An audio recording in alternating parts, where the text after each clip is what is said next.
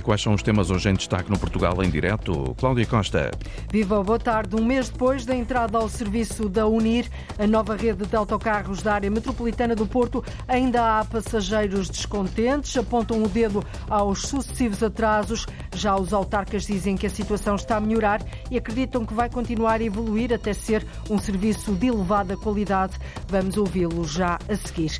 As três residências de estudantes do Instituto Politécnico de Santarém estão em risco de fechar. A degradação das instalações tem vindo a acentuar-se com o passar dos anos. Em causa estão quase 300 camas. Sete anos depois, o sítio das Alagoas Brancas, no Algarve, um santuário da natureza que estava em vias de ser destruído para dar lugar a um parque de armazéns, vai finalmente ser protegido pelo Estado com a ajuda do Fundo Ambiental. A Câmara de Lagoa vai comprar o terreno de quase 6 hectares e transformá-lo num parque municipal urbano. Nesta edição, vamos tentar também perceber como é que as populações do interior, neste caso de Bragança, estão a sentir no bolso o aumento dos preços, do pão às rendas, passando pela eletricidade, telecomunicações e transportes. Portugal em direto tem edição da jornalista Antena 1, Cláudia Costa. Faz precisamente hoje um mês que entrou em funcionamento a Unir, mas as queixas continuam a ouvir-se nos 16 conselhos que integram este novo modelo de transporte público da área metropolitana do Porto. A rede, com mais de 400 linhas e uma nova imagem, substitui os cerca de 30 antigos operadores privados rodoviários na área metropolitana. Só que os atrasos e o incumprimento de horários continuam a ser as principais razões de queixa no Namaral. Ao fazer o balanço de um mês, Maria Magalhães, 15 anos, diz que os atrasos aborrecem, chateiam. É sim, algumas coisas melhoraram, outras pioraram, porque a hora dos autocarros às vezes atrasa. E isso aí é o que me chateia mais. No novo interface de transportes de Lourosa, Fiães, em Santa Maria da Feira, Distrito de Aveiro, junto à Nacional 1, Maria disse à agência Lusa que, à saída da escola, por vezes apanha o transporte da Unir por uma unha negra. Quando se vai embora, a hora era diferente, só que depois com uh, os horários da saída tiveram que adaptar isso, mas às vezes eu chego mesmo em cima da hora de, de sair da aula. No mesmo interface, Gonçalo Reis, 17 anos, residente em Lubão e à espera do autocarro para Argoncilhe, também no Conselho de Santa Maria da Feira, lamenta os atrasos recorrentes. Primeiro, o autocarro devia chegar aqui às 7h27, para apanhar o autocarro às 7h30 e atrasou-se, como sempre. Depois tenho supostamente outro, outro autocarro às 8, são 8 e 10 e ainda estou aqui à espera. Já no Conselho de Gaia, um homem endurece o discurso. Eu noto muita diferença, cada vez é, é menos autocarros. Faz o que quer e sobe o tempo. Já é porrada e tudo. Os motoristas são, alguns são arrogantes, outros são bons. Noutra paragem, a agência Luz encontrou Maria Manuela, que queria seguir para os Carvalhos. Péssimo, péssimo. Está péssimo. Eles falavam, eles falavam e eles queriam que nós pagássemos o bilhete mas nós não pagamos porque temos passe. E um mês depois de a Rede Unir ter entrado em funcionamento em 16 dos 17 conselhos da área metropolitana do Porto, Maria Manuela diz que nada melhorou. Não, não, não, não. Péssimo. Nós queremos carro, não temos. Estamos, ó, a filha toda aqui. Está péssimo. A nova rede, a Unir, integra 439 linhas, tem uma nova imagem, substituiu os cerca de 30 antigos operadores privados rodoviários na área metropolitana do Porto e no primeiro mês de operação foi alvo de muitas críticas em toda a região. A indignação dos passageiros, o presidente da área metropolitana do Porto explica que o arranque, explica a Antena 1, que o arranque não correu da melhor forma, mas lembra que a nova rede de transportes públicos, a Unir, foi preparada em apenas seis meses. Ainda assim, o também a autarca de Gaia diz que a situação está a melhorar e vai continuar a evoluir até se tornar num serviço de topo de elevada qualidade. Já em Gondomar, o presidente da Câmara diz que o número de queixas caiu 90% no Namaral. Foi um mês difícil e um mês de aprendizagem, diz o presidente da área metropolitana do Porto, Eduardo Vitório Rodrigues, que lembra que a operação teve apenas seis meses para ser preparada. É um tempo muito escasso para, por exemplo, adquirir novos autocarros que ainda estão a chegar. Temos eh, motoristas que estiveram a fazer formação, eh, que foram contratados com muita dificuldade cá dentro e que vieram outros tantos do estrangeiro e que estão a fazer a sua adaptação. Eh, acho que as pessoas percebem que temos um upgrade de qualidade de veículos face àquilo que tínhamos. Vamos ter ainda mais, vamos continuar a melhorar. O também autarca de Gaia diz que para alcançar uma Unir de topo é preciso muito trabalho e coordenação, afinal o que está em causa é mudar todo o sistema de transportes em 16 dos 17 conselhos da área metropolitana do Porto. Temos um conjunto de novas linhas eh, que estão a ser preparadas e que evidentemente só arrancarão quando tivermos todas as condições previstas.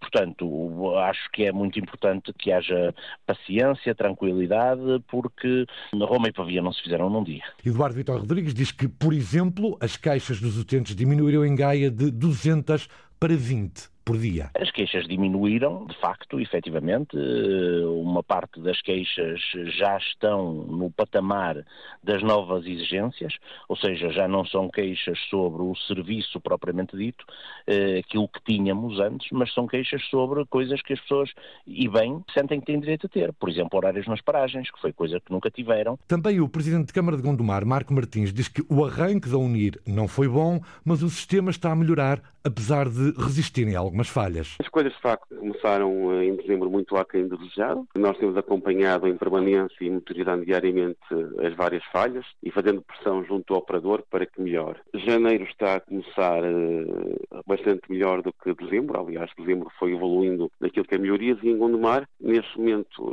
a grande maioria das reclamações deixaram de existir, cresceram 90% das reclamações recebidas e o que notamos ainda são algumas falhas em alguns horários que não são cumpridos, diz o operador por absentismo dos motoristas. Marco Martins diz que no terreno, nas paragens de autocarro, já se sentem mudanças. Já em janeiro, já no dia de ontem, começamos com algumas uh, alterações, melhorias, dentro do Alto Conselho, das Medas, e das nove linhas novas estavam previstas para a rede de Gondomar, duas já começaram ontem em operação. O próximo passo, dizem ambos os autarcas, passa pela constituição de uma empresa metropolitana de transportes para a gestão da UNIR. Os autarcas da região do Grande Porto acreditam que este serviço da Unir vai continuar a evoluir até se tornar num serviço de elevada qualidade. Continuamos a falar de transportes, mas desta vez do metro. O autarca de Gaia expôs a Antena 1 que já estão a ser realizados testes no traçado da extensão da linha amarela que vai ligar Santo Ovídio a Vila d'Este, com duas estações pelo meio. A Manuel Leão, aqui bem em frente à RTP, no Monte da Virgem, e a estação do Hospital Santos Silva. As obras arrancaram em 2019 e incluíram a construção do viaduto de Santo Ovídio.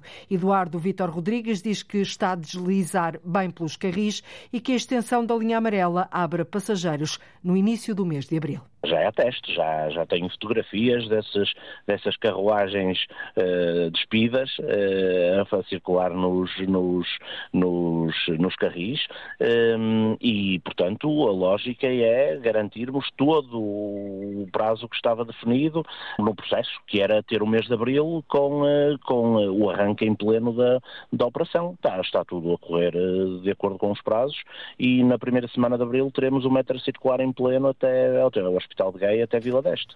A extensão da linha amarela representa mais 3 km de serviço de metro, vai servir mais de 17 mil pessoas por dia, um investimento superior a 120 milhões de euros. De metro, passamos para o comboio. Às horas de ponta, as carruagens estão de tal forma cheias que há pessoas a sentirem-se mal com os aglomerados dentro do comboio. Os relatos são de passageiros das estações no Pregal e em Campolite. Dizem que na linha Roma-Arieiro-Setúbal o comboio da Fertagos tem apenas quatro carruagens, claramente insuficiente para a quantidade de pessoas que diariamente recorrem ao serviço ferroviário. A Comissão de Utentes de Transportes da Margem Sul há muito que reivindica uma solução. Lembra que o serviço praticamente não sofreu alterações desde que foi inaugurado em 1999. Pede mais carruagens e maior frequência nas ligações a Lisboa pela ponte 25 de Abril. O repórter João Ramalhinho foi ao local e ouviu as queixas dos passageiros. Insuportável, terrível. Adjetivos que os utentes da Vertagos repetem à hora de ponta. Com carruagens sobrelotadas, é um autêntico desafio tentar entrar na estação do Pragal, a última antes da ponte 25 de Abril. Horas de ponta, especialmente, é quase violência à porta do comboio. Exatamente, para entrar. Às vezes para sair também. Inclusive já vi pessoas a desmaiar dentro do comboio pela enorme quantidade de pessoas que estavam lá dentro. É terrível e eu vou às seis e meia da manhã num comboio que vem de Setúbal, de quatro carruagens, que é inadmissível a essa hora porque o comboio é bem cheio muitas das vezes quase não consigo entrar no comboio, ninguém se consegue mexer. Dificuldades a entrar ou sair das carruagens e há mesmo casos de passageiros a sentirem-se mal, sublinha Marco Sargento, da Comissão de Utentes de Transportes da Margem Sul. Muita gente nas carruagens, gente que vai apertada nos corredores, que se aglomera às entradas. Já temos variadíssimos relatos de pessoas que se sentiram mal e que o comboio tem que ficar parado na estação até o INEM chegar situação que provoca também atrasos no serviço. As pessoas aglomeram-se na entrada, as portas não fecham, empurra daqui, empurra dali, passam uns minutos e isto tudo leva a atrasos. Situações mais complicadas nas estações do Pragal e em Campolide, como explica Marco Sargento, da Comissão de Utentes de Transportes da Margem Sul. O Pragal é a última do sul para norte e o Campolite é a primeira do, do norte do Tejo, da margem norte do Tejo.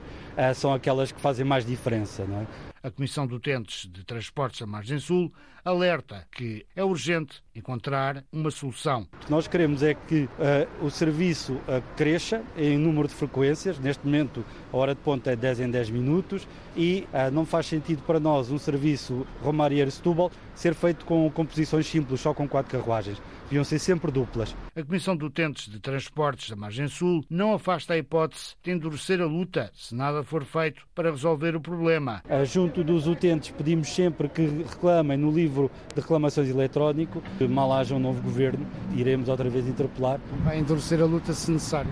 Se necessário e hum, infelizmente parece-nos que vai ser necessário uh, chamar aqui mais gente a esta reivindicação. Num comunicado enviado à Antena 1, a Fertagos informa que tem ao serviço da sua operação 17 composições. Recorda que nos períodos de ponta já se encontra a realizar a oferta possível com os comboios que possui e para as frequências horárias definidas. Ou seja, à hora de ponta, opera a 100% da sua capacidade. A empresa acrescenta que a aquisição de novos comboios depende do enquadramento contratual com o Estado português, mas não está prevista a afetação de mais material circulante à concessão. Não há mais comboios, mas estão previstas pequenas alterações no horário. A Vertagos diante a Atena 1 que a partir de 8 de janeiro os passageiros vão contar com mais duas ligações a partir de Setúbal, um comboio às 19h58 e outro uma hora depois. De manhã, mais dois comboios com oito carruagens. Desta vez com partida de Romarieiro às 5h53 e às 6h43.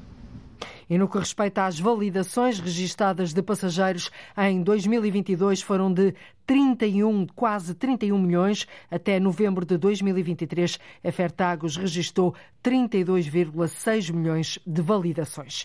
A Câmara de Miranda do Douro vai apresentar amanhã uma queixa-crime na Procuradoria-Geral da República contra a autoridade tributária por ter deixado caducar o IMI, o Imposto Municipal sobre Imóveis, das duas barragens localizadas naquele Conselho Transmontano, no conjunto das 166 que existem em Portugal. Seis desses esses empreendimentos hidroelétricos estão localizados no Rio Douro, nomeadamente os dois de Miranda do Douro. Foram vendidos a um grupo empresarial francês, Angie, em dezembro de 2020 por 2,2 mil milhões de euros, mas nunca foi liquidado qualquer imposto desta transação. Já em dezembro, demos conta aqui no Portugal em Direto da intenção da autarquia de Miranda do Douro de processar a autoridade tributária se as avaliações aos empreendimentos hidroelétricos não avançassem em tempo útil. Ora, foi isso mesmo que aconteceu. O prazo terminou no passado mês de dezembro, por isso a liquidação do IMI de 2019 caducou e não vai ser cobrado.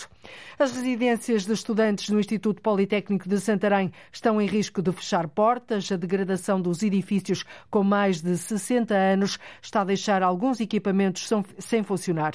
É o caso das cozinhas das residências. A Comissão de Avaliação dos Fundos do Plano de Recuperação e Resiliência o PRR chumbou a candidatura do Instituto. Sem razão, diz o Presidente. O certo é que, Paula Verã, já há alguns quartos que não estão habitáveis. Infiltrações, portas partidas, zonas de duches enferrujadas, cozinhas sem condições de utilização.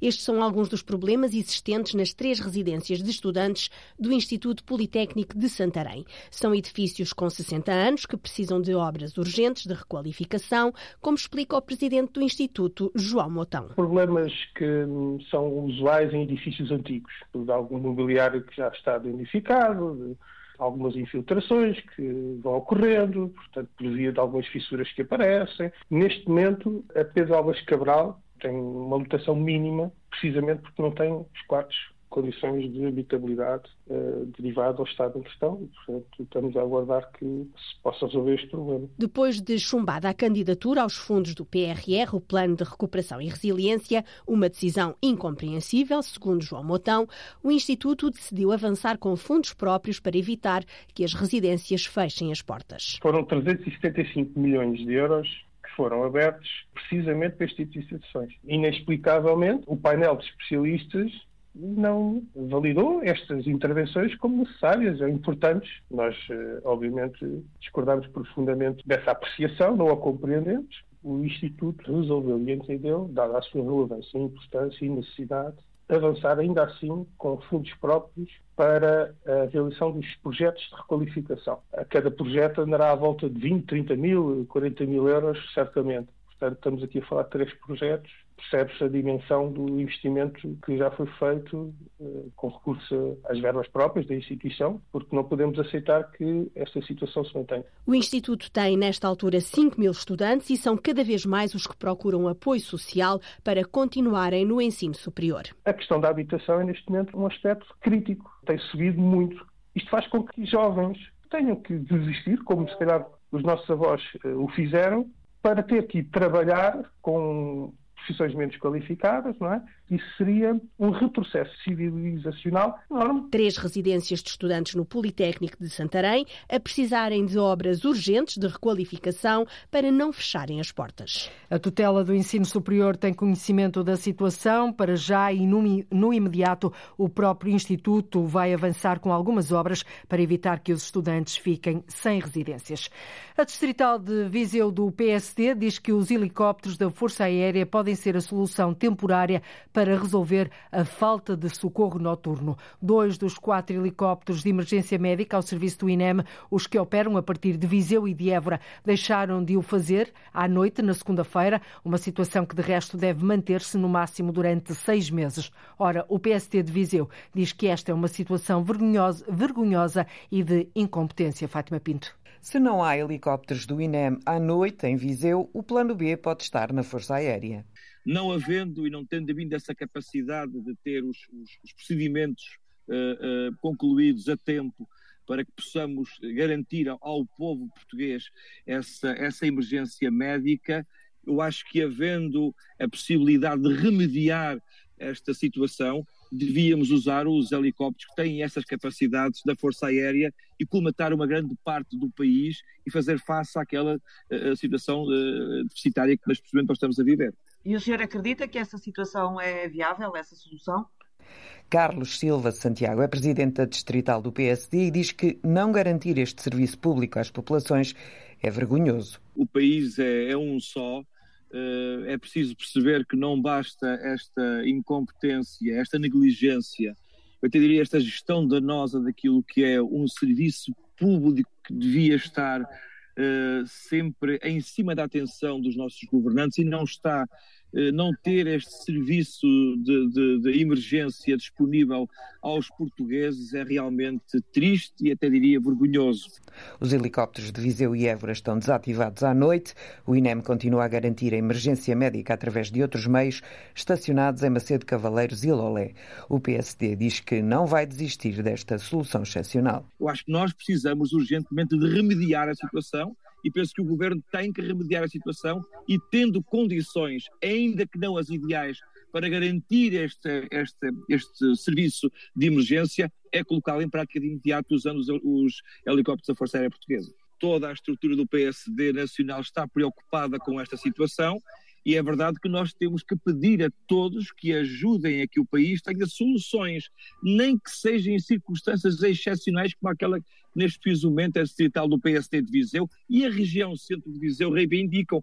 Para o país inteiro, porque nós temos que perceber que tendo os únicos dois helicópteros disponíveis, um no, no, norte, mesmo no topo do norte, o outro mesmo a sul, no Algarve, numa circunstância excepcional, todo o resto do país fica sem emergência de helicóptero durante o período da noite. A suspensão dos voos noturnos deverá manter-se durante seis meses, por isso se pede a colocação em Viseu do EH-101 da Força Aérea para remediar o socorro.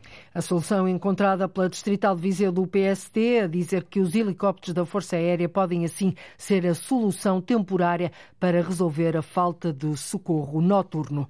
O Serviço de Urgência Básica de Sinfãs, Distrito de Viseu, já está a funcionar sem constrangimentos. A urgência esteve fechada no período diurno nos últimos dois dias porque não foram renovados os contratos com alguns médicos devido às alterações que estão em curso na Unidade Local de Saúde com a nomeação da nova administração. O autarca de Sinfãs, Armando Mourisco, ouvido pela Antena 1, disse esperar que o problema seja resolvido rapidamente, já que tem a garantia de que há clínicos disponíveis para assegurarem a urgência. Há médicos que já estavam a trabalhar na unidade que estão disponíveis para continuar a trabalhar e estão prontos para, para amanhã, se preciso for, integrarem a, a escala de serviço. Há médicos aposentados, também tanto quanto me foi dado a conhecer aqui na unidade, que trabalharam sempre aqui no, no centro de saúde, que também estão disponíveis para celebrar um contrato de prestação de serviços na urgência, no serviço de urgência básico de Sinfãs, e há médicos de outros serviços de urgência básicos e que estão a prestar eh, serviços noutras unidades que também já mostraram disponibilidade para celebrar contrato e também trabalharem eh, no sul de Sinfãs. O autarca Armando Mourisco, autarca de Sinfãs, diz que estes constrangimentos podiam, poderiam ter sido acautelados. Mas são problemas burocráticos, depois tem, enfim, as questões legais para resolver. Infelizmente, deveria ter sido acautelado uh, antecipadamente, prevendo esta, esta nova uh, entrada uh, do, do, novo Sistema Nacional de Saúde e, e das OLS, devia ter, sido acautelado uh, atempadamente, mas sei que estão a, a, tentar resolver e eu tenho confiança que nos próximos dias teremos a, a situação resolvida. A urgência básica de Sinfãs já reabriu esta manhã. Fica esta informação importante para as populações. O autarca Armando Mourisco espera que a renovação de contratos com os médicos seja feita rapidamente para evitar novos constrangimentos. Vamos lá, Fernando Rico. Nomes no futebol há muitos, mas quatro ao cubo merece uma cantoria. E aonde? O 4 ao cubo é um clube de olhão. E tem hino. Somos um clube fantástico, com uma equipa magnífica. Essa a nossa fé. 4 ao cubo, olé. Já vamos conhecer o Clube 4 ao Cubo. A Associação Ambientalista Zero diz que o país está atrasado na gestão dos biorresíduos. Desde segunda-feira que os municípios estão obrigados a acrescentarem à reciclagem do lixo um sistema de recolha dos biorresíduos descartados pelos municípios, mas os ambientalistas falam de grandes atrasos neste processo. A fraca aposta na recolha porta a porta pode mesmo penalizar Portugal no cumprimento de metas gerais de reciclagem só os biorresíduos representam 40% dos resíduos urbanos e a Zero assegura que grande parte dos municípios portugueses não estão preparados para modelos de recolha eficientes e eficazes. Arlinda Brandão. A recolha de biorresíduos pelos municípios é um desafio enorme e difícil de alcançar, reconhecem os ambientalistas. A cobertura territorial e cobertura da população ainda é muitíssimo baixa. Ismael Casotti acompanha esta área na Associação Zero e diz que muitos municípios não estão a trabalhar para que a recolha de biorresíduos, dos restos de comida e o seu aproveitamento, possam ajudar o país a cumprir as metas impostas pelas diretivas comunitárias de 55% de reciclagem no próximo ano. Portanto, a única forma de, alcançar essa meta é, ok, por um lado, melhorar a recolha de, dos recicláveis, mas passar a recolher biorresíduos e com boas quantidades. Nesta altura ainda não temos os, os dados. A Agência Portuguesa do Ambiente já informou não ter dados sistematizados nesta altura sobre como decorre a recolha de biorresíduos pelos municípios, adiantando que quer obter essa informação através dos planos de ação e dos sistemas de gestão de resíduos urbanos que ainda estão a ser entregues. Também a Associação Nacional de Municípios não tem esse ponto de situação, mas para os ambientalistas a média dessa recolha a nível nacional é baixa, apesar de existirem municípios que são bons exemplos e que avançam com boas medidas. Dar condições ao cidadão, portanto, ter a facilidade de ter o balde pequeno em casa, que fica na cozinha. Alguns municípios, como o caso de Guimarães, usa sacos. São João da Madeira tem um sistema também que funciona muito bem, sempre em porta a porta, mas que não usa sacos. Mas o que importa aqui é a frequência de recolha é elevada, a recolha de biorresíduos, que depois podem ser transformados em energia elétrica ou em composto para a agricultura, ainda é uma prática que para os ambientalistas está atrasada entre os municípios, o que penaliza o tratamento e aproveitamento de resíduos no país. E na gestão dos biorresíduos, Cascais é considerado um município com boas práticas. A autarquia diz que mais de 60 mil agregados já reciclam cerca de 45 mil toneladas de biorresíduos por ano, que são transformadas em composto para a agricultura e também em energia elétrica. Luís Capão, presidente da Cascais Ambiente, a empresa municipal Cascais Ambiente, explica o que é que a autarquia está a fazer para atingir estes valores. 90% da população de Cascais, os cascalenses, já aderiram ao sistema de recolha de biorresíduos, ou seja, de restos de comida. Fizemos o trabalho nas famílias, fizemos o trabalho na autarquia e também o trabalho depois de quem tem o tratamento destes restos de comida. E é muito simples. Em nossa casa recebemos um balde de 7 litros, um pequeno balde de castanho, mas damos um saco. É um sistema bastante higiênico porque a comida vai diretamente para um saco plástico. Qual é a outra vantagem? De facto, na trata ao lixo separa para um local uh, distinto e a partir daí permitirá produzir energia elétrica ou composto agrícola de alta qualidade. Na gestão dos biorresíduos, Cascais é considerado um município com boas práticas. Na Madeira, no ano passado, 28% da energia elétrica da região foi produzida a partir de fontes renováveis, uma quebra de 4% relativamente ao ano anterior. Apesar da maior capacidade instalada para que o peso das renováveis seja maior, a falta de vento e de chuva contribuíram, Marco António Souza, para esta diminuição. 2023 deverá ser um ano de menor contribuição das fontes renováveis na produção de energia elétrica. A estimativa é de Francisco Taboada, o presidente da empresa de eletricidade da Madeira. Tivemos ano passado uma contribuição de 32%.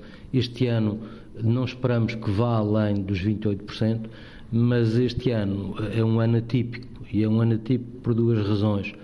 Primeiro porque não houve recurso renovável, portanto houve pouca chuva, como é do conhecimento geral, e o vento também, eh, eh, houve menos vento do que nos outros anos.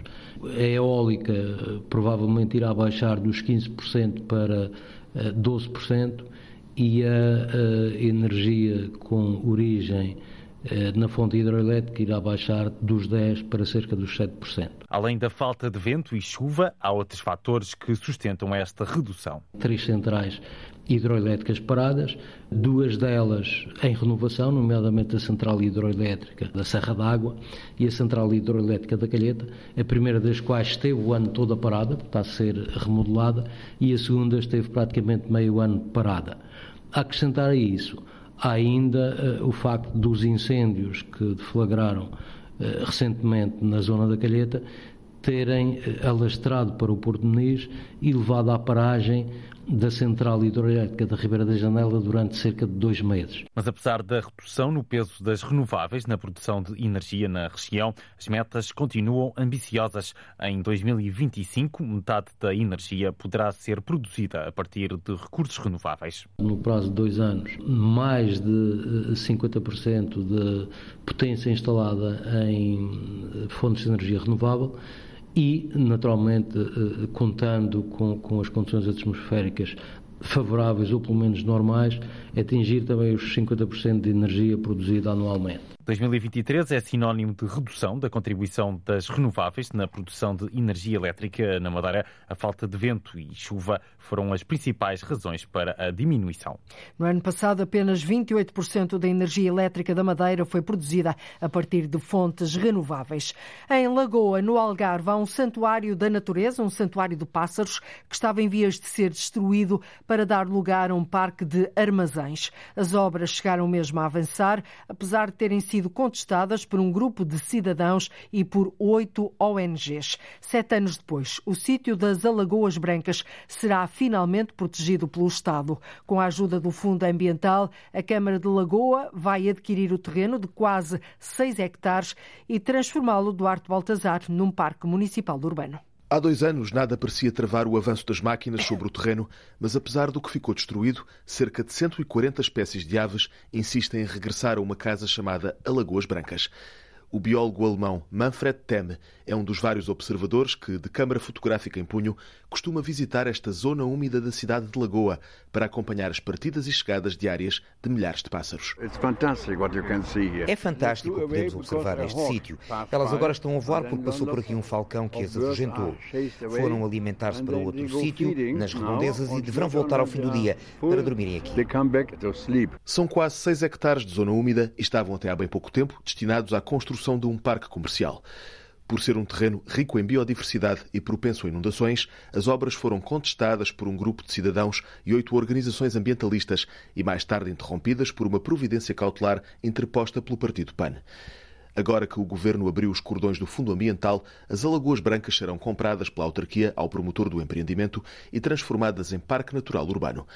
Luís Encarnação, presidente da Câmara Municipal de Lagoa, acredita que este é um desfecho que agrada a todas as partes. É um acordo que, do nosso entendimento, eh, é, é um win-win-win. Portanto, todas as partes saem a ganhar. Quando chegamos a, esta fase em que vamos adquirir o espaço ao promotor, portanto, vai também de encontro e salvaguarda os interesses do promotor. O Fundo Ambiental, aliás, até já o fez, já transferiu essa verba, já está nas contas do município, 3 milhões 670 mil euros. Eh, assim que tivermos uma proposta final eh, consolidada, vamos enviá-la para o ICNF, vamos também enviar para alguns especialistas que já contactamos, especialistas na área do ambiente, e vamos também partilhar uh, esse projeto e procurar obter os maiores contributos, o maior número de contributos possível das associações ambientalistas, com, natural, uma, uma especial atenção para com o movimento Salvar as Alagoas, que queremos também que seja parceiro da autarquia neste, neste projeto. Uma vez transferida a verba do Fundo Ambiental para a aquisição de 9 hectares de terreno, cabe à Câmara Municipal de Lagoa investir 760 mil euros no processo de renaturalização. O movimento de cidadãos Salvar as Alagoas Brancas,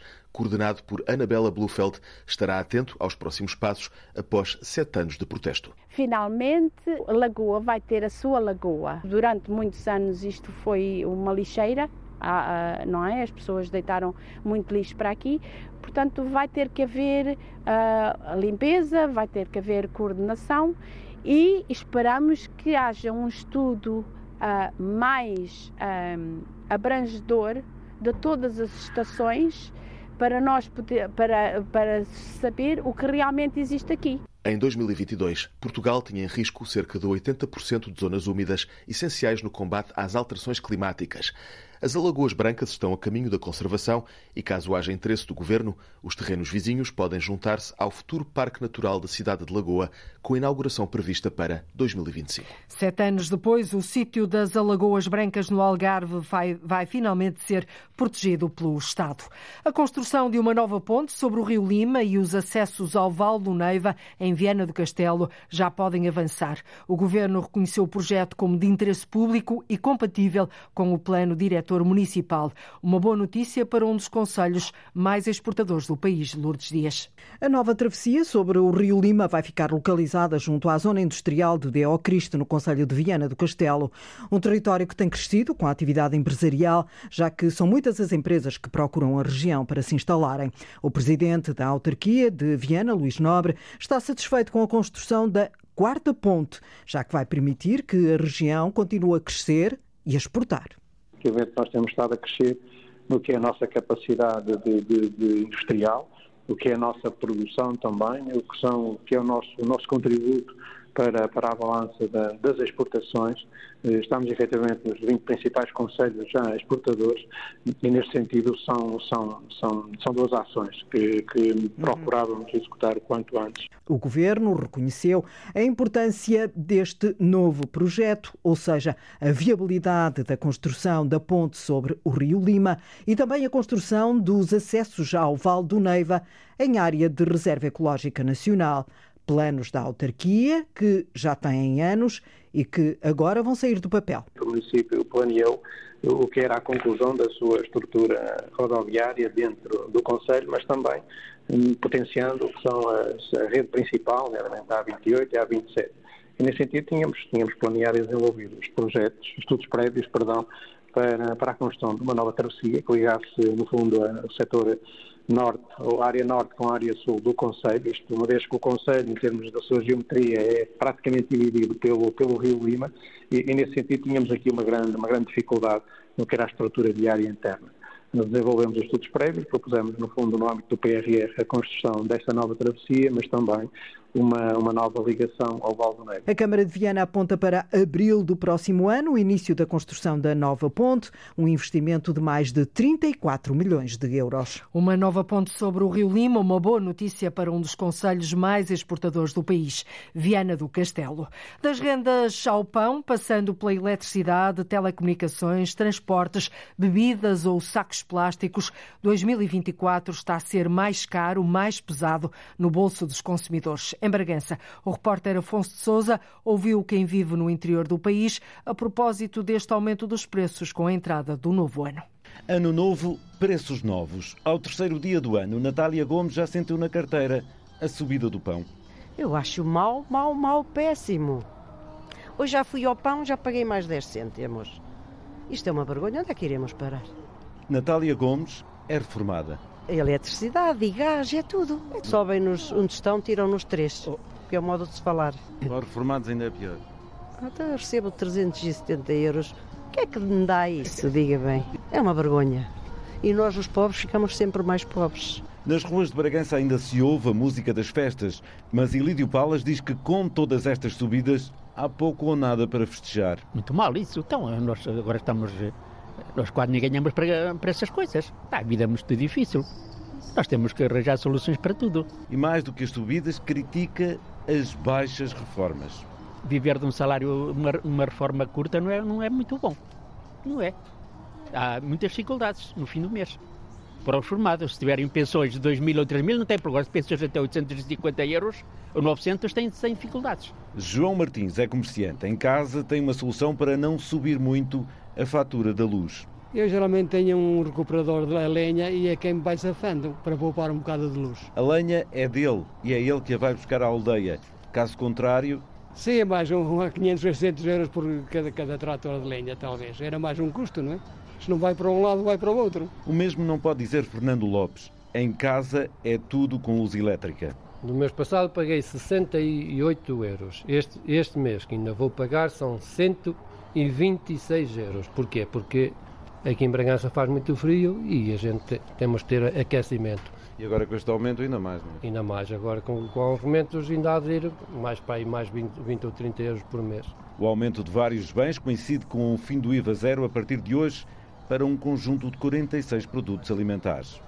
Novo ano, preços a pesarem mais nos bolsos dos portugueses. O imposto, o IVA zero, o IVA regressa amanhã, o que vai levar a um aumento no preço de vários produtos.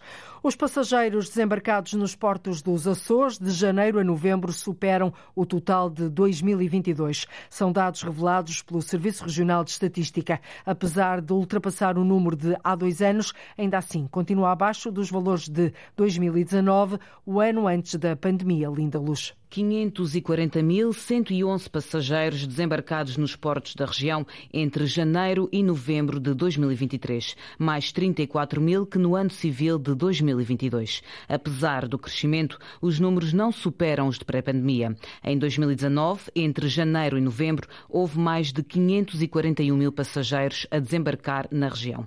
A Ilha do Pico é a que registra maior movimento de passageiros. Neste período, desembarcaram mais de 246 mil 2.500 pessoas. Já no Faial, houve mais de 229.700 passageiros. Ambas as ilhas com aumento em relação a 2022. São Jorge perdeu pontos percentuais. Teve praticamente 52.600 desembarques. Também Terceira e Graciosa têm vindo a perder passageiros. Ao contrário de Flores e Corvo, com crescimentos a rondar os 5%. Desde 2020 que está suspensa a operação sazonal da Atlantic Line entre maio e setembro. A transportadora ligava todas as ilhas do arquipélago. Atualmente, em época alta, há apenas ligações marítimas entre o Grupo Central e entre o Grupo Oriental. Apesar do crescimento, o número de passageiros que desembarcaram nos portos açorianos continua abaixo dos valores de 2019, o ano antes da pandemia. E fechamos com uma história que nos chega do Algarve. Nunca jogou na primeira divisão distrital de futebol do Algarve, mas anda a trabalhar para isso na cidade de Olhão. O 4 ao Cubo é um dos clubes mais invulgares no nome, tem problemas iguais a todos os outros emblemas, faltam apoios, os grandes contratam os melhores jogadores da formação. Ter estatuto amador não dá para sonhar mais, como lhe conta o jornalista Fernando Eurico. Nomes no futebol há muitos, mas 4 ao Cubo merece uma cantoria.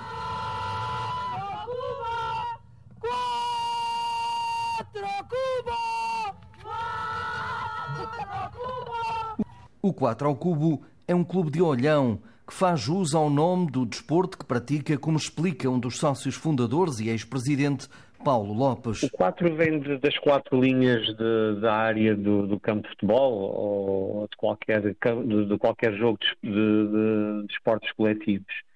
Cubo, porque Olhão é uma cidade cubista na forma da sua, sua forma das habitações, é em forma de cubo um, e daí a razão de termos chegado ao 4 ao Cubo. A cidade tinha outras opções, mas o Cubo Algarvio estendeu-se a outras atividades. Acredito que um, uh, o nome uh, primeiro estranhou-se, depois entranhou-se. Uh, e hoje existem outras entidades privadas também que foram buscar um bocadinho o nome de Cubo, Aresta ao Cubo, que é um centro de explicações aqui em Olhão, a Cubi Doce, que é uma pastelaria muito famosa também aqui do Olhão. Portanto, há aqui um conjunto de entidades que depois, a seguir a nós, aparecem e que vêm buscar aqui um bocadinho da cidade cubista, de, do cubo, não sei se conhece a cidade do Olhão, tem numa das rotundas um cubo grande, de grandes dimensões, e pronto, está aqui simbolizado o cubo como uma marca, digamos assim. Somos um clube fantástico com uma equipa magnífica. Essa nossa fé, quatro ao cubo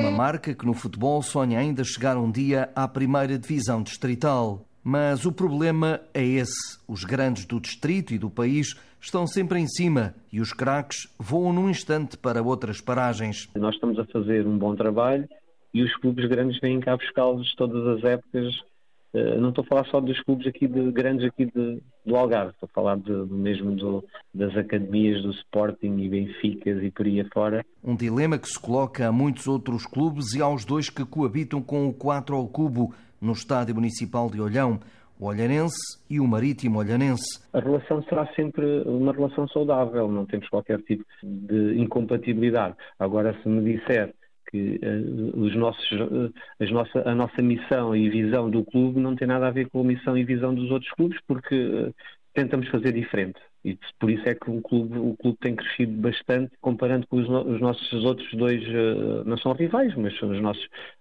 parceiros aqui de, da, da modalidade de futebol. O município tem sido o grande apoio, mas não chega para tornar a bola mais redonda no 4 ao cubo, na cidade de Olhão. É 4! É cubo! É quatro cubo! 4 ao cubo, um clube de olhão com uma claque fortíssima, quer continuar a sonhar para além do estatuto amador. E nós chegamos ao fim de mais uma volta pelo país, na rádio ou na internet. Pode sempre escutar o Portugal em direto. Já sabe que o território é o nosso palco e a nossa marca, que todos os dias ligamos o país de uma ponta ao outro, o norte e o sul, o litoral e o interior, o continente e as ilhas. Voltamos a fazê-lo amanhã e contamos com a sua escuta. Até lá, fique bem. Boa tarde, Cláudia Costa, nos comandos desta emissão de quinta-feira, 4 de janeiro, do Portugal em direto.